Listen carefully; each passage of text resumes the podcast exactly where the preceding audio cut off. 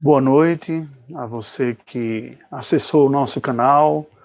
É um prazer estarmos juntos mais uma vez para mais um encontro, uma palavra, um momento de oração, um momento para buscarmos a graça do Senhor juntos e assim crescermos na graça e no conhecimento do Senhor, a nossa vida. É, aos sábados, todo primeiro sábado, à noite, nós temos costumeiramente na primeira igreja presbiteriana de Belo Horizonte, este ano, um momento de adoração jovem, um momento de edificação espiritual, que chamamos de culto jovem. Com a suspensão das atividades físicas eh, presenciais, por enquanto, nós temos procurado oferecer à, à igreja e aos interessados uma oportunidade para receber uma instrução bíblica e assim oferecer recursos para estes momentos de confinamento. Pois bem, é, este é o nosso propósito nesta ocasião. É oferecer um momento de edificação espiritual para todos aqueles que nos acompanham. Eu lhe convido nesse instante, então, a estar juntamente comigo, buscando a graça do Senhor, em oração, na palavra de Deus, uma palavra de instrução visando a edificação espiritual de todo aquele que nos acompanha. Eu lhe estimulo também a nos acompanhar, nos seguir em nosso canal no YouTube, se inscrevendo. E por enquanto nós temos essas programações, essas programações oficiais, da, palavras sendo ditas em horários de, das programações da, da igreja. Neste mês de abril, às quintas-feiras, às sete e meia da noite, as duas as primeiras sextas-feiras, às 20 horas, e todo primeiro sábado, esse é o primeiro sábado, às sete e meia também. Amanhã pela manhã, às nove horas da manhã, um estudo bíblico também, que seria por ocasião da escola bíblica dominical. Os cultos dominicais da igreja também estão suspensos, porém suspensos, porém as pregações continuam sendo ministradas do púlpito da primeira igreja presbiteriana de Belo Horizonte, conforme a escala pastoral definida pelo pastor titular da igreja, o reverendo Edson Costa Silva. Você pode acessar o canal da primeira igreja presbiteriana de Belo Horizonte, através do qual estarão, é, serão transmitidas as pregações nos horários da escola nos horários dos cultos dominicais da igreja, pela manhã às 10h20 e à noite às 19 horas. Bem, dados estes recados iniciais, nós vamos dar início a esse momento de instrução bíblica, de buscarmos a graça do Senhor. E, para tanto, eu lhe convido nesse instante a orarmos ao Senhor Deus. Deus bendito, olha para nós neste momento que reservamos para buscarmos a tua graça, de recebermos a tua instrução, de sermos encorajados e renovados em nosso coração e em nossa fé quanto àquilo que tu tens para a nossa vida. Pedimos que tu tragas o teu consolo, o teu conforto a todos que têm acesso à tua palavra nesse instante, que tu nos abençoes através deste recurso, de tal maneira que sejamos fortalecidos por estes recursos enquanto ainda estamos sendo privados do momento de adoração, do culto coletivo presencial juntamente com outros na igreja. Rogamos a tua graça neste momento sobre nós, em nome de Jesus. Amém. Bem, eu havia comentado em uma ocasião anterior uh, sobre a mediação da bênção. Citei alguma coisa, algo na escola dominical, no que seria a ocasião da escola dominical, a instrução no domingo passado, e demos continuidade no estudo bíblico na quinta-feira. Porém, ontem, por ocasião da palavra da sexta-feira, nós citamos e, também algo sobre a mediação da bênção, e hoje eu gostaria de dar, portanto, continuidade. Eu procurarei trabalhar com um tempo um pouco mais enxuto, de entre 30 e 40 minutos, eu penso que seja mais proveitoso, e assim, as nossas ocasiões de estudos estarei dividindo um pouco mais a fala.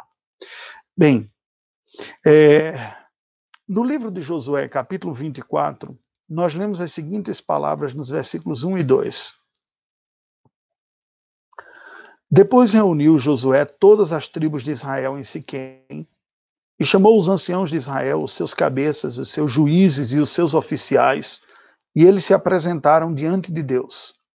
Então Josué disse a todo o povo: Assim diz o Senhor, Deus de Israel: Antigamente vossos pais, Tera, pai de Abraão e de Naor, habitaram da além do Eufrates e serviram aos outros deuses. E no verso 3 ele continua: Eu, porém, tomei Abraão, vosso pai, da além do rio, e o fiz percorrer toda a terra de Canaã.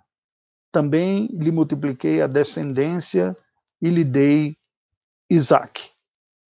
A palavra do Senhor nos mostra aqui num relato histórico de relembrança que Josué está fazendo sobre o chamado que Deus fez ao patriarca, o patriarca Abraão, a quem chamamos de nosso pai na fé, pois a Bíblia fala que Abraão é o pai de todos aqueles que creem.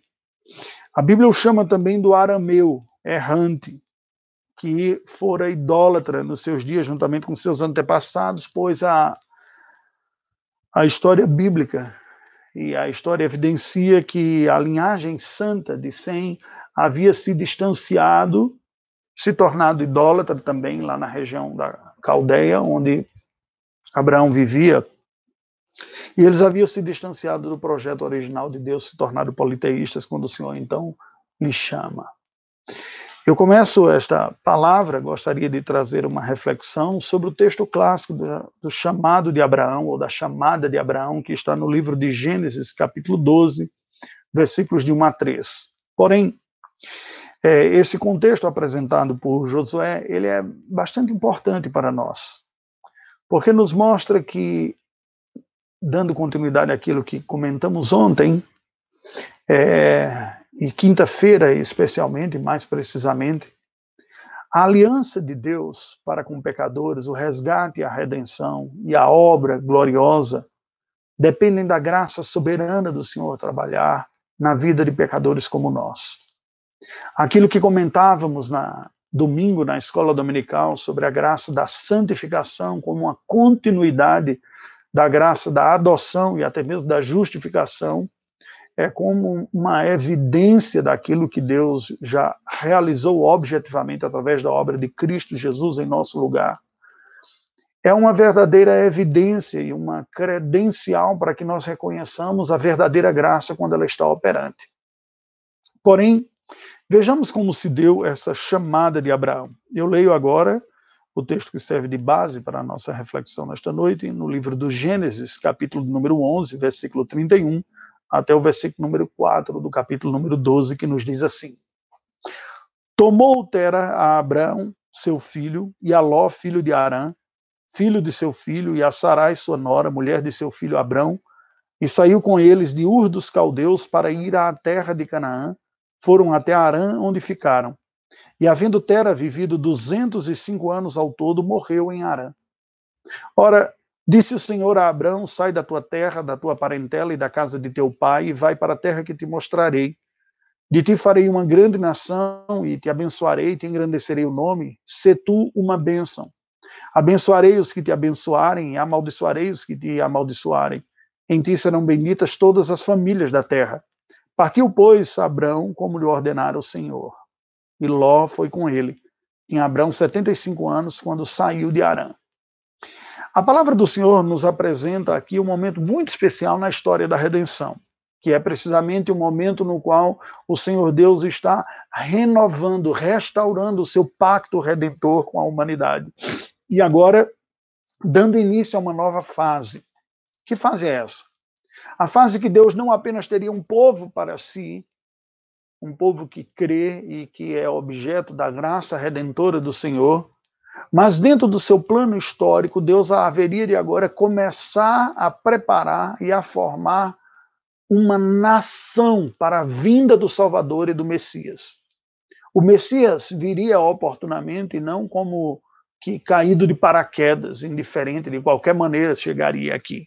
Deus está preparando um contexto, um ambiente santo, um ambiente no qual o temor do Senhor fosse experimentado, a vontade do Senhor moral fosse conhecida e assim houvesse as condições naturais para que a verdadeira piedade do servo do Senhor, o servo sofredor, o redentor de pecadores, fosse experimentada. E isso Deus começa a fazer através de Abraão. É muito curioso nós percebermos que não à toa Deus chama para dar início à formação de um povo, de uma etnia, de uma nação para si, um povo que fosse mediador das bênçãos, que fosse um povo sacerdotal, uma nação santa, como nos diz a Escritura Sagrada. Mas Deus chama um casal de idosos e estéreis. Não Abraão, como nós veremos, naquela ocasião ainda chamado de Abrão, mas Sara, sua esposa, que era a essa altura a sua única esposa. Depois ele vem a ter uma concubina, Agar, e já no final da sua vida, depois da morte de Sara, ele tem uma segunda esposa, que é Tura, com quem tem outros tantos filhos. Mas a promessa do Senhor para Abraão se dirige aqui ao casal patriarcal, quando eles estavam lá na Caldeia, Abraão e Sara. E assim o texto sagrado nos aponta. No capítulo número 11, ao final da tábua é, genealógica, quando se fala da descendência de Sem até Abraão, nós percebemos que, embora nos dias de Abraão ela já estivesse espiritualmente fragilizada, perdida, idólatra, como um arameu errante e politeísta, como o texto sagrado nos diz, está dentro daquela linhagem prometida, a linhagem através da qual Deus falou que viria o descendente da mulher que esmagaria a cabeça da serpente. E Deus é fiel para cumprir suas promessas. Embora a essa altura a fé tivesse perdida, estivesse perdida, o Senhor Deus então vai agora restaurar. E para que fique evidente que a sua mão quem está fazendo isso, é o seu poder que está fazendo isso, e é ele quem vai constituir um povo para si, ele chama um casal idoso sem filhos para constituir uma nação. O texto sagrado nos apresenta algumas lições que eu gostaria de destacar aqui. A primeira delas é que Deus é o grande personagem da redenção, da aliança, deste chamado a Abraão. Os verbos lidos aqui apontam todos para ações divinas.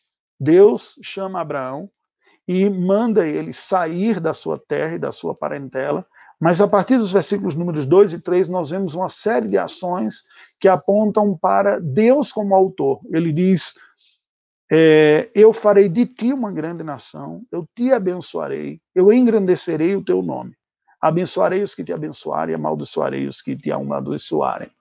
É o Senhor quem entra soberanamente na história de Abraão. Ele vivia como um arameu errante, como um politeísta, um idólatra na terra dos caldeus. Quando Deus soberanamente entra na sua vida e o chama. Não há um pedido de licença, não há um pedido de consideração, há simplesmente uma entrada redentora e eficaz de Deus na vida de Abraão. É como se Deus tivesse dito: Olha, eu vim aqui para fazer algo novo na sua vida, e bom, e rico, e maravilhoso. Não apenas para você, mas para toda a descendência que eu tenho preparado. E eu quero que você esteja atento às minhas palavras. Pois bem, esta soberania redentora e graciosa de Deus que traz esperança para quaisquer pecadores. Porque por mais distantes que estejamos, nós ou outros, por mais indiferentes, por mais alienados, por mais desobedientes que estejamos, não há nenhuma barreira que nós construamos que a graça soberana de Deus não seja capaz de vencer.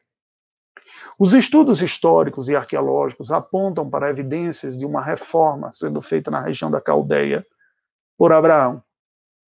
O que nos leva a concluir, a partir de fontes externas, portanto, de evidências secundárias, não primárias do texto bíblico, de que Abraão dá o início a uma reforma lá. Juntamente com seus parentes, o texto sagrado nos diz no capítulo número 11 que eles foram até Arã, no versículo 31, onde ficaram, mas veio a sair de lá Abraão somente depois da morte do seu pai Arã, nos diz o texto sagrado também. A cidade que levava o nome do seu pai.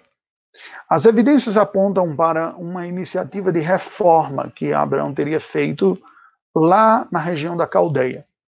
A tradição islâmica aponta também para Abraão como reformando a restauração reformando e produzindo uma restauração religiosa no meio do povo, trazendo-os de volta à fé num único Deus vivo e verdadeiro.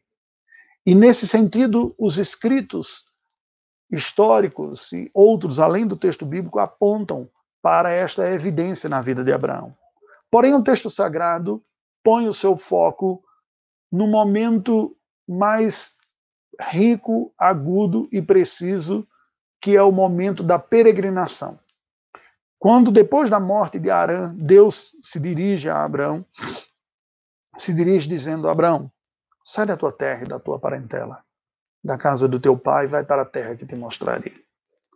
A segunda lição que nós temos desse texto aqui é que a graça soberana e redentora de Deus requer uma fé, requer fé.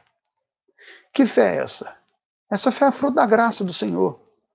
E essa fé aparece na vida de Abraão com, através de duas posturas. A sua obediência é a primeira delas.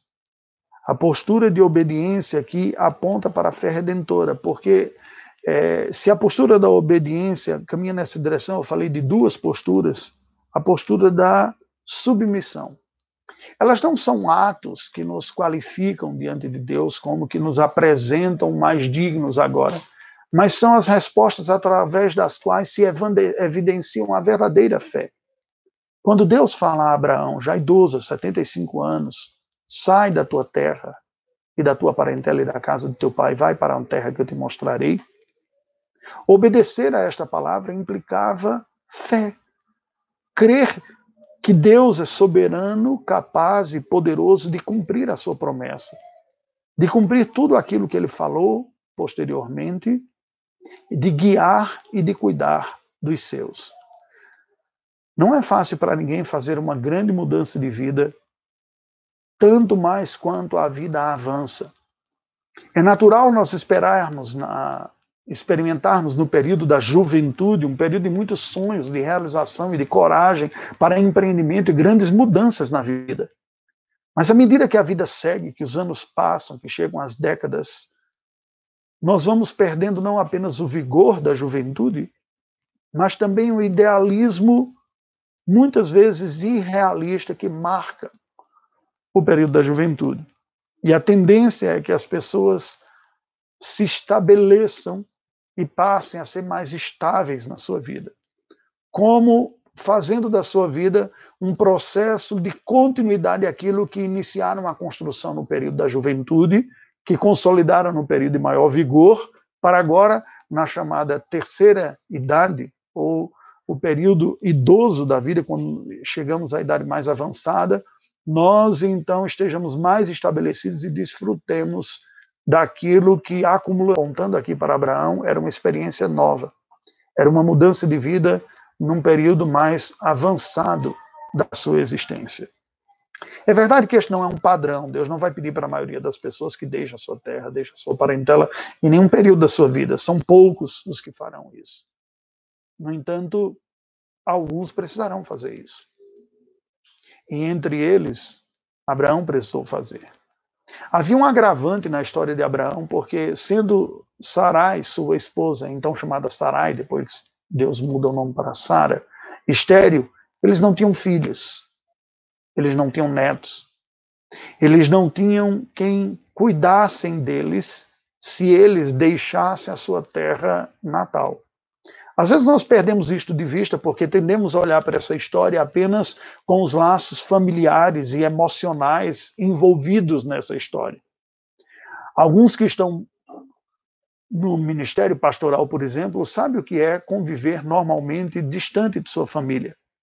Algumas outras profissões e funções também requerem isso, como militares, juízes, pelo menos no início de sua carreira,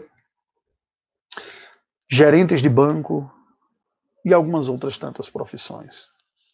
O missionário talvez seja aquele que encarne isso de uma forma mais intensa.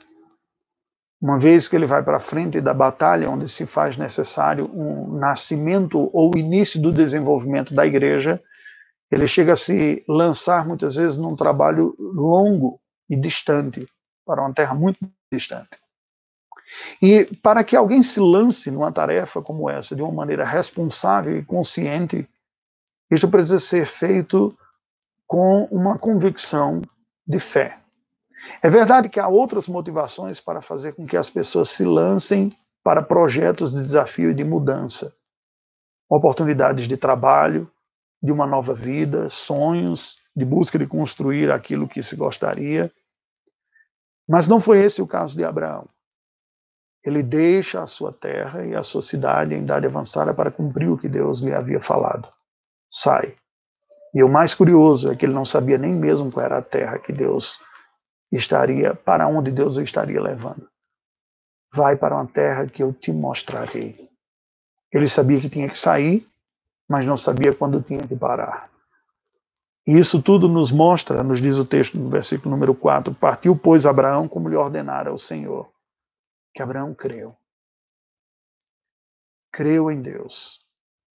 A nossa crença na verdade de que Deus é soberano, bondoso, guia a nossa vida, está conosco, é que deve nos levar adiante rumo ao humanamente, naturalmente incerto, baseado na certeza da companhia divina.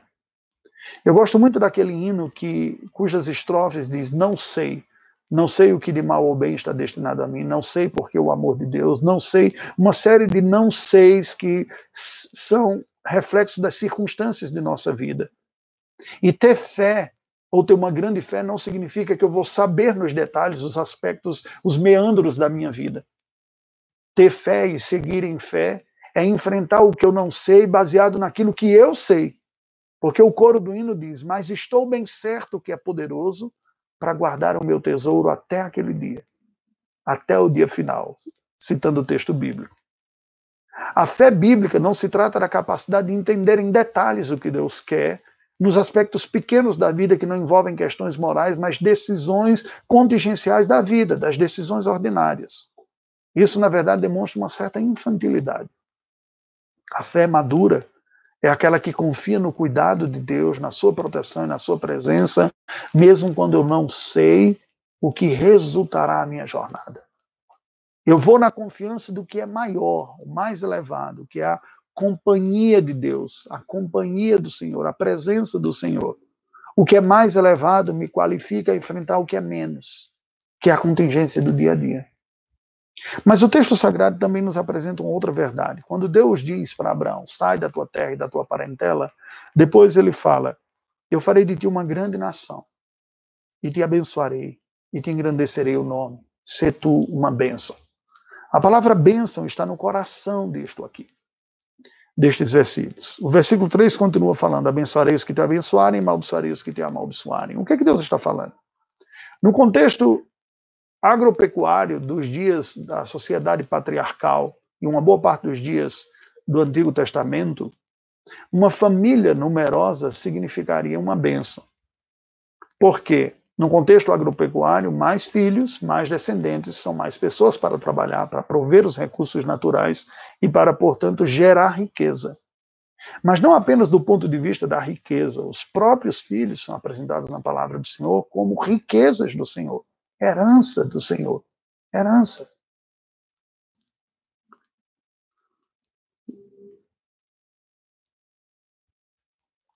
Seguir nesta direção significa crer e confiar que o Senhor é poderoso para cumprir o que prometeu, mesmo que Sara fosse estéril. Ter, ser uma grande nação, era a grande promessa de Deus para a vida de Abraão, para que ele pudesse se tornar este mediador do grande redentor, do salvador de todos os povos, Jesus Cristo, que viria através de uma nação descendente dos judeus. Esta consciência estava muito clara entre os judeus e até gerou um certo ufanismo, quando eles se orgulhavam de serem filhos de Abraão e descendentes de Abraão. Pois bem, farei de ti uma grande nação, te abençoarei, engrandecerei o teu nome. Ter um grande nome na cultura semita oriental dos dias do Antigo Testamento significava ser uma pessoa honrada. Isso me faz lembrar a experiência que tive quando vivi na Albânia, que embora não seja o Oriente Médio, mas é um país localizado no sudeste europeu, numa região de transição entre o Oriente e o Ocidente, e já com influências da cultura oriental. Quando era dito que bastava a palavra de um homem, quando em algumas ocasiões acertos que fiz, verbais com pessoas, eles falaram que era dispensável o contrato assinado, bastava a palavra. A honradez de alguém está na sua palavra. Lembram dos antigos quando falavam que basta o fio de bigode de um homem, a sua palavra é o que conta e a sua honra está na sua palavra. O que Deus está prometendo para Abraão, portanto, é: eu farei de você uma nação, dos seus filhos um berço cultural, étnico, um povo, através do qual a salvação virá para todos os povos. Em ti serão benditas todas as famílias da terra. Vocês serão uma nação missionária, vocês serão um berço para o Salvador de todos os povos. Eu abençoarei você, você terá um grande nome, um nome honrado. Você não será mais conhecido com os pecados que você cometeu no passado, nem mesmo com os pecados que ainda cometerá em vida nas suas lutas.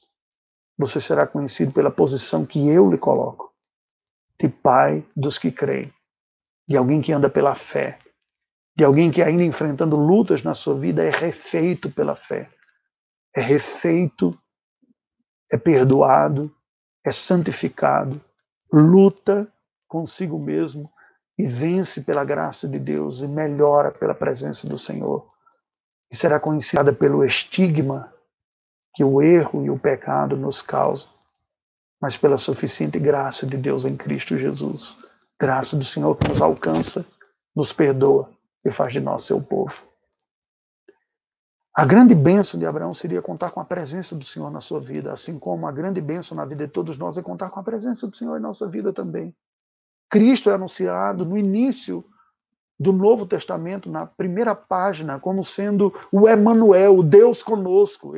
É anunciada a Maria que ela dará, daria a luz a um filho que seria chamado, seria chamado Emanuel, que quer dizer Deus conosco. É essa bênção que nós contamos conosco.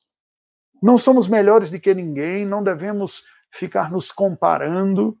Qualquer fruto da graça, qualquer melhoria moral, qualquer sucesso na nossa vida é fruto da presença santificadora de Deus em nossa vida.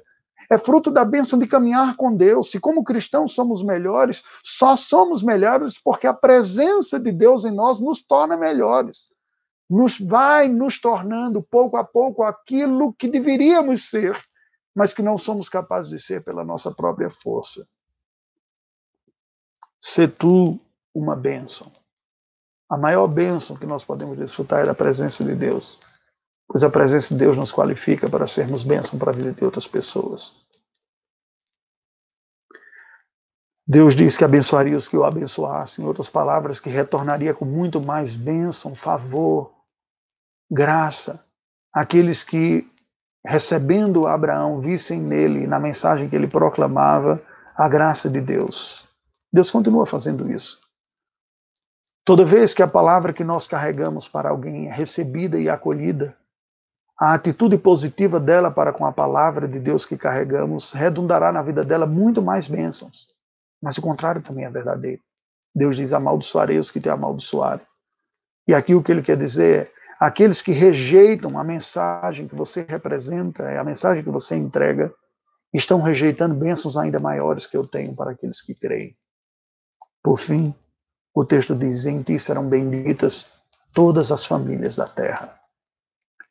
Essa promessa começa a ser cumprida na vida de Abraão, mas encontra a plenitude do seu cumprimento na nova aliança em Cristo Jesus. Porque o Novo Testamento nos diz que em Cristo não há diferença entre judeus e gregos, bárbaros, cítaras. Deus derrubou a barreira que nos separava fazendo de todos os pecadores que creem em Jesus como Senhor e Salvador seus filhos, filhos de Abraão. Sendo assim, eu lhe estimulo a não apenas crer no Evangelho, mas falar daquilo que Deus fez em Cristo Jesus para tantas outras pessoas, na certeza de que Deus faz filhos a partir da obra de Jesus. Eu gostaria de concluir esta mensagem nesta noite lendo um texto da carta do apóstolo Paulo aos Gálatas, que faz referência a fé de Abraão e os resultados dessa fé como a filiação espiritual estendida a todos os que creem. Gálatas capítulo 3, versículos de 6 a 14, nos diz assim: É o caso de Abraão, que creu em Deus e isso lhe foi imputado para a justiça. Sabei, pois, que os da fé, que são filhos de Abraão, ora, tendo a Escritura previsto que Deus justificaria pela fé os gentios, preanunciou o evangelho a Abraão: Em ti serão abençoados todos os povos, de modo que os da fé são abençoados com o crente Abraão. Todos quantos, pois, são das obras da lei estão debaixo de maldição, porque está escrito: Maldito todo aquele que não permanece em todas as coisas escritas no livro da lei para praticá-las. E é evidente que pela lei ninguém é justificado diante de Deus, porque o justo viverá pela fé. Ora, a lei não procede de fé, mas aquele que observar os seus preceitos, por eles viverá. Cristo nos resgatou da maldição da lei, fazendo-se ele próprio maldição em nosso lugar. Porque está escrito: Maldito todo aquele que for pendurado em madeiro, para que a bênção de Abraão chegasse aos gentios em Jesus Cristo, a fim de que recebêssemos pela fé o Espírito prometido. Que Deus nos abençoe. Vamos orar ao Senhor. Deus bendito, nós te rendemos graças por esta palavra, porque fomos incluídos nesta aliança graciosa pela obra do teu Filho Jesus Cristo, que alcançou para nós o perdão, a filiação, a comunhão contigo, e que produz em nós os frutos da sua vida e da sua obra. Pedimos a Deus que tu renove-nos na fé e na certeza da tua presença e do teu cuidado, mesmo nesses dias confusos e maus. Ajuda-nos a tirar os olhos de nós mesmos e voltarmos os nossos olhos para ti, confiantes de que tu cuidas de nós nas incertezas da vida mas na certeza do teu bom cuidado. Ajuda-nos, Senhor Deus, a crescer na tua dependência. Abençoa-nos e com a tua bênção em nossa vida, usa-nos também para abençoar a vida de outras tantas pessoas. Fortaleça-nos a fé e nos use também para ajudarmos outros a serem fortalecidos em sua fé também. Te louvamos porque em Jesus temos tudo aquilo que espiritualmente necessitamos para viver para a tua glória. E em Jesus temos a provisão de tudo o que necessitamos para vivermos para ti. Te louvamos em nome dele. Amém. Deus nos abençoe, queridos. Foi um prazer estar com vocês nesse tempo. Eu gostaria de reiterar o convite para amanhã, às 9 horas da manhã, neste mesmo canal do YouTube, nós teremos uma reflexão bíblica falando sobre essas graças de Deus que desfrutamos na vida. Uma continuidade depois que estudamos sobre justificação, adoção e santificação. Também lhe convido a estar acompanhando, por enquanto temos feito também esta, esta live no Facebook, mas eu peço que você dê preferência se inscrever no meu canal no YouTube, para assim acompanhar, pois você vai receber um aviso também, tá bom? Foi um prazer estar com você. Deus nos abençoe.